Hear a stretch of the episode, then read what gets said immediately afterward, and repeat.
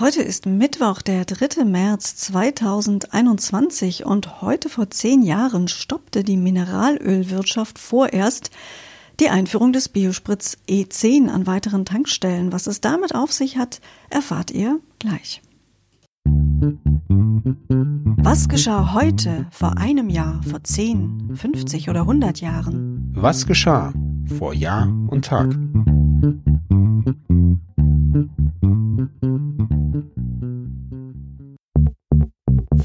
Einem Jahr. Das Grimme-Institut gab am 3. März 2020 die Preisträger des Grimme-Preises bekannt. Insgesamt waren 73 Produktionen und Einzelleistungen für den 56. Grimme-Preis nominiert gewesen, die aus über 850 Einreichungen und Vorschlägen ausgewählt wurden. Die Verleihung des Preises wurde als Vorsichtsmaßnahme gegen die Verbreitung des Coronavirus Mitte März abgesagt, ebenso der anberaumte Ersatztermin im August. Zu den Preisträgern gehörten unter anderem Bürger Lars Dietrich und Marty Fischer für ihr Format Leider laut. Am gleichen Tag beschloss der Vorstand des Verbands der Automobilindustrie, die internationale Automobilausstellung 2021 nicht wie bisher in Frankfurt am Main, sondern erstmals in München zu veranstalten.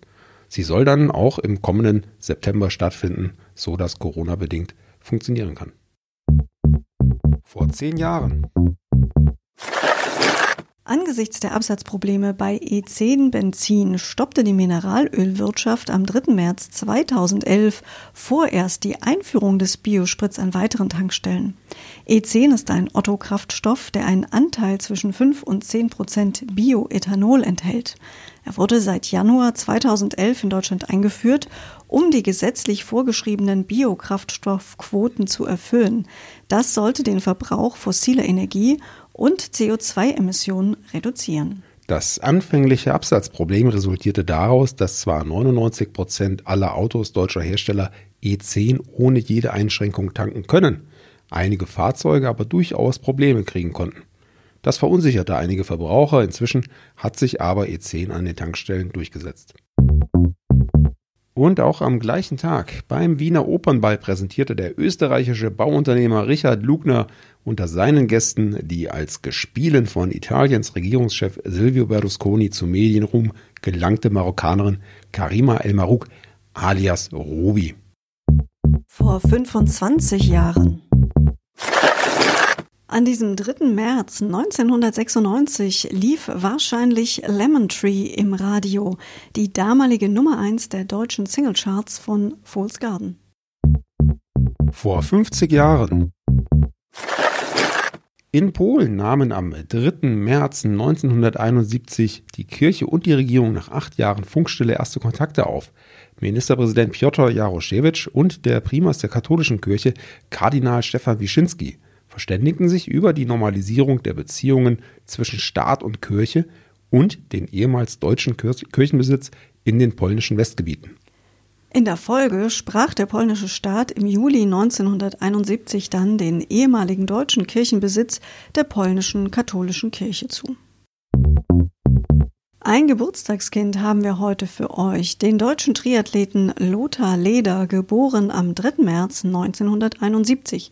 Er ist mehrfacher Ironman-Sieger und deutscher Meister auf der olympischen Distanz sowie auf der Langdistanz. Beim Ironman in Hawaii stand er 97 und 98 als Dritter auf dem Podest.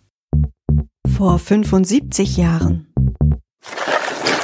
Und zwei kurze Nachrichten aus der Zeit nach dem Zweiten Weltkrieg vor 75 Jahren. Am 3. März 1946 begann in München eine dreitägige Konferenz, auf der heimgekehrte deutsche Kriegsgefangene über ihre Probleme diskutierten. Und in Bayern wurde an diesem Tag das erste größere Exportgeschäft seit Ende des Zweiten Weltkriegs abgeschlossen. Es umfasste die Lieferung von 1500 Tonnen Hopfen im Wert von 1,4 Millionen US-Dollar nach Belgien und in die USA. Ein Geburtstagskind haben wir heute noch. Dunja Reiter, geboren am 3. März 1946 in Kroatien, dem damaligen Jugoslawien, ist eine deutsche Sängerin und Schauspielerin. Sie studierte an der Theaterakademie Zagreb und arbeitete Anfang der 60er Jahre am dortigen Theater und für das jugoslawische Fernsehen. 1964 kam sie nach Deutschland, bekannt wurde sie durch die Winnetou-Verfilmungen, Anfang der 70er Jahre dann wurde sie auch als Schlagersängerin bekannt. Vor 100 Jahren. Heute vor 100 Jahren, am 3. März 1921 in New York City geboren ist Diana Barrymore. Sie war eine US-amerikanische Schauspielerin und sie ist die Tante der heute deutlich bekannteren Schauspielerin Drew Barrymore. Vor allem war sie aber die Tochter der Hollywood-Legende John Barrymore, der in den ersten Jahrzehnten des 20. Jahrhunderts zu den erfolgreichsten und angesehensten US-Schauspielern zählte. Ja, als Vater war er wohl nicht besonders erfolgreich. Die Tochter Diana kam mit sechs Jahren ins Internat. Die Eltern, inzwischen geschieden, kümmerten sich nicht sehr viel um sie. Sie versuchte sich dann als Schauspielerin und gab ihr Filmdebüt 1941 im Film Herzen in Flammen. Sie drehte dann noch einige Filme, doch die Karriere kam nie so richtig ins Rollen. In zweiter Ehe heiratete sie 1947 dann den Tennisprofi John Howard, der wenige Jahre später wegen Sklaverei inhaftiert wurde. Ihre eigene Talkshow, The Diana Barrymore Show, wurde kurz darauf abgesetzt. Alkoholprobleme und finanzielle Probleme waren die Folge. 1960 starb sie an schweren Verbrennungen. Das Gerücht eines Selbstmords stand im Raum. Ja, Anna, wir hatten ja gestern schon mal drüber gesprochen, dass wir so einen wilden Themenmix in der Sendung hatten. Heute ist es ja genau das Gleiche. Wir haben heute Biosprit, wir haben äh, Chart-Hits, äh, Lemon Tree, wir haben Kriegsgefangene, wir haben einen Triathleten, der Geburtstag hat. Das hört ja gar nicht auf, das wird ja jeden Tag bunter und bunter. Ja, und das Spannende ist ja, dass das ein oder andere Thema durchaus auch wieder hochpoppt. Ich äh, weiß nicht, ob du das verfolgt hast, aber von Lemon Tree äh, läuft gerade ein Remake in den Radios zum 25-jährigen Jubiläum, hat nämlich alle Farben ein Remake gemacht. Ja, das äh, passt doch dann hervorragend, dass wir das in unserer aktuellen Sendung haben. Das Remake habe ich selbst noch nicht gehört, aber werde da gleich mal nachschauen. Wir wünschen euch für heute schon mal einen guten Tag, kommt gut in den Tag hinein und wir freuen uns, wenn ihr auch morgen wieder dabei seid. Tschüss sagen Sebastian und Anna.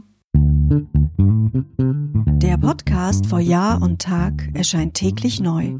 Produktion tonbildschau.de Dr. Anna Kugli und Sebastian Seibel GBR. Mit uns können Sie sich hören und sehen lassen.